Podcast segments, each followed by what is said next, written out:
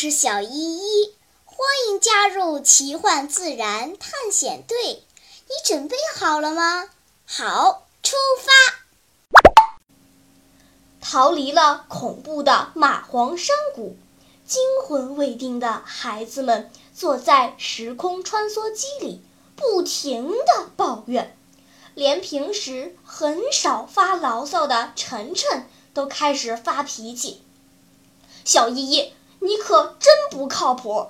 我牺牲了两个补习班的课程，腾出整整一天的时间来跟你探险，可是你却找了这么恐怖的山谷，啥也没看见，就得回去了。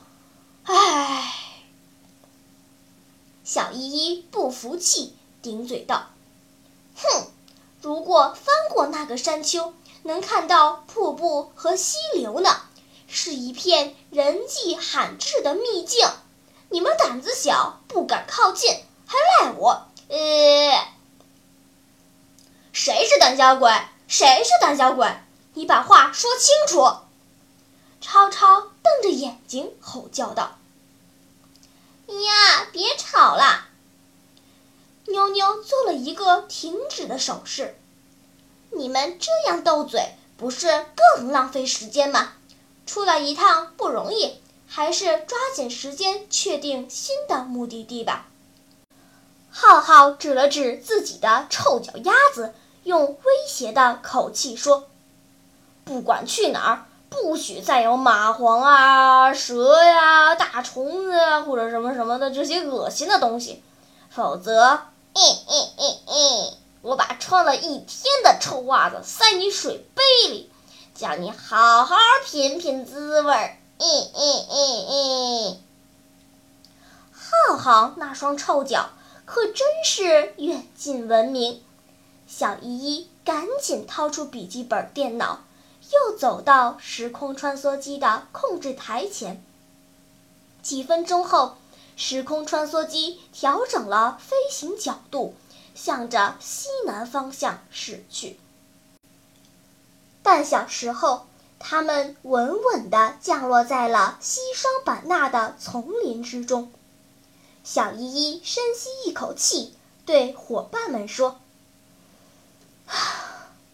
你们看那山丘，它形似龙头。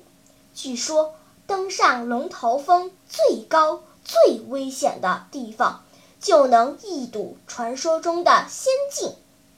不过……”通往龙头峰的路错综复杂，蛇虫遍布，险象环生。勇士们，敢不敢跟我一起去？啊！小胖子抹了一把汗。我刚刚被蚂蟥袭击了，失血过多，不适宜做剧烈运动。我看啊，呃，我还是留下看东西吧。超超迟疑了一下，咬着后槽牙说：“嗯，吓唬谁呀？我看那山也不算高。走，一起走。谁不去，谁是胆小鬼。回去给浩浩洗一个星期的臭袜子。”在超超的威胁下，伙伴们只好硬着头皮上路了。行进不久。形态奇异的植物、怪石映入眼帘，雾越来越浓重。远处的怪石仿佛一张张狰狞的怪脸，在迷雾中时隐时现。可能刚刚下过雨，山路湿滑泥泞。小依依提醒伙伴们。脚下的小路不是人工修建的，而是山间水流形成的冲沟。夏季多雨时节，这里的小路经常会被山洪吞没，所以走的时候要格外小心。山里的天气说变就变，刚出发半小时，天空就响起了雷声，豆大的雨点。砸了下来，恰巧路边有一块巨石，石头下面的空间虽然不大，但足够大家缩进去躲雨了。Lucy 看着巨石上湿滑的苔藓，忧心忡忡地说：“这里，这里不会有蛇吧？”“肯定有啊！”乐乐一脸的不在乎。“南方山里蛇多着呢，树洞里、石头下。”乐乐的话音未落，突然，草丛里传来一阵窸窸窣窣的声音。大家顺着声音望过去，只见不远处的草丛中似乎隐藏着某种动物，而且还不是一只。草叶剧烈地晃动着，一些小草被直接压倒了。这些家伙移动得很快，朝着伙伴们藏身的方向直冲过来。妈呀！Lucy 和浩浩几乎同时尖叫了起来，大家四散逃避，只有大奇愣愣地站在原地，盯着那个草丛里的生物。突然，他笑了起来，招呼伙伴们。别跑啦！不是蛇，是一条鱼，是一条鱼。鱼。小胖子在逃跑过程中绊了一跤，他怒气冲冲地爬了起来，一边揉着屁股，一边吼道：“哪里来的破鱼，敢吓唬本尊？找死吧！看我逮住他炖汤喝！”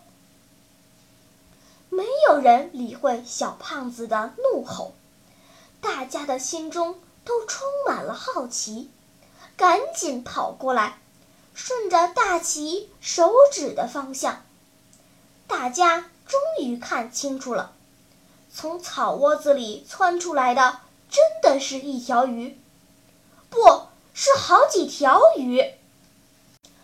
这些鱼体长二十厘米左右。乍一看很像罗非鱼，但是尾巴上多了两个黑点儿。一般的鱼都离不开水，一旦上岸只会侧躺着做垂死挣扎。可这条鱼不一样，它像小狗一样趴在草丛里，炸起腮盖，虎视眈眈地瞪着大家。伙伴们还没有反应过来。这家伙已经调转方向，扭动身子，甩着尾巴，连蹦带跳地往前走去。后面几条鱼尾随其后，行动非常迅速，眨眼间就窜出去好几米。哪儿跑？小胖子一个狗熊扑食，双手按住了一条鱼。突然。他发出杀猪一般的尖叫，啊！他立刻扔掉鱼，捂着手，痛苦地呻吟起来。哎呦，疼，疼死我了！伴随着尖叫，小胖子那白胖如面团的手心里渗出了殷红的鲜血。凶手哪儿跑？乐乐一看自己的哥们儿受伤了，不知道哪里来的勇气，抡着背包跑了过来，一下子就把那条鱼捂在了背包底下。我叫你嘚瑟，有本事你把我书包也刺穿了！其他几条鱼见自己的老大被逮住了，吓得落荒而逃，眨眼间。就消失在了远处的草丛里。惊魂未定的伙伴们凑了过来，小胖子的手被刺了好几个血窟窿，坐在地上直叫唤。乐乐则按着背包，表情紧张，似乎随时准备跟自己的猎物决一死战。小依依。轻轻掀起背包一角，那家伙似乎被乐乐砸晕了，老老实实平躺在地上，失去了往日的威风。哦，原来是潘卢啊！小依依长出了一口气。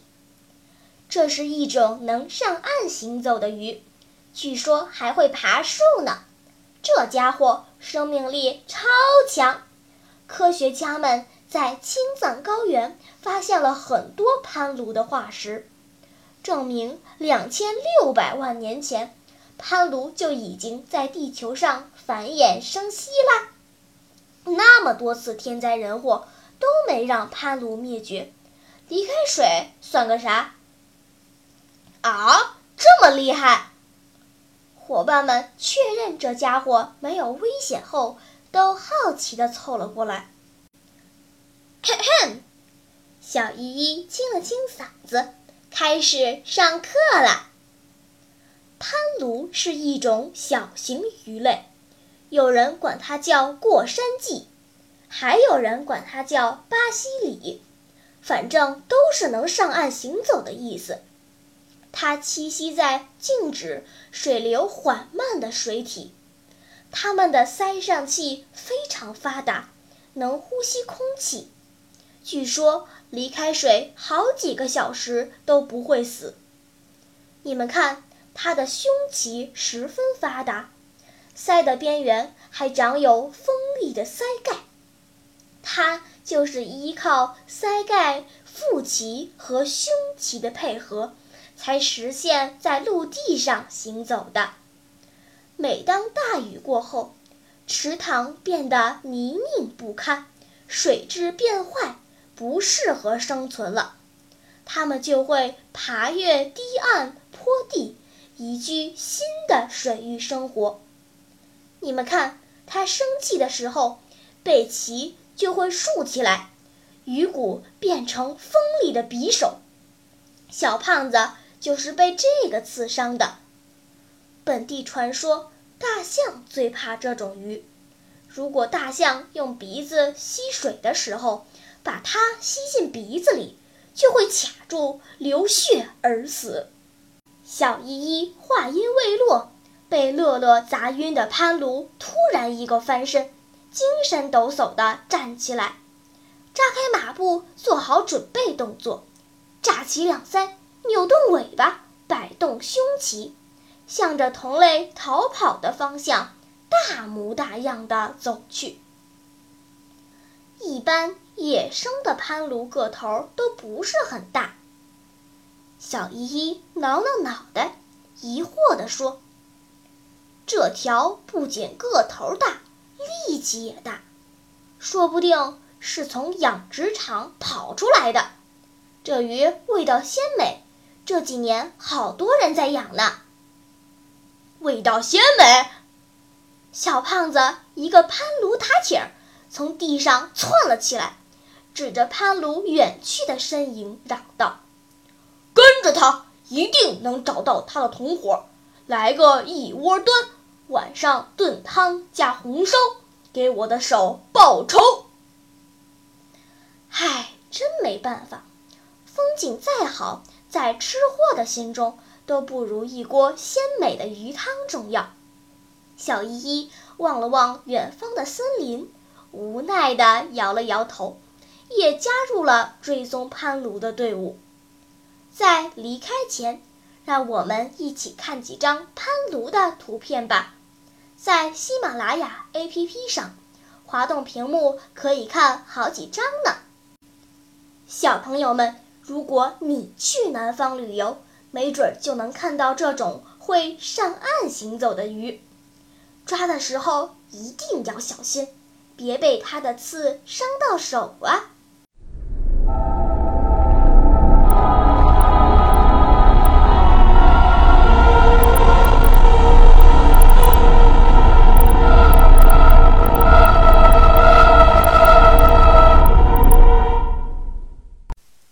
好了，今天的探险就到这里吧，我们该回去啦。大自然里有很多神奇的事情等着我们去发现呢。假如你也想加入我们的探险队伍，那就赶快关注小依依讲故事吧。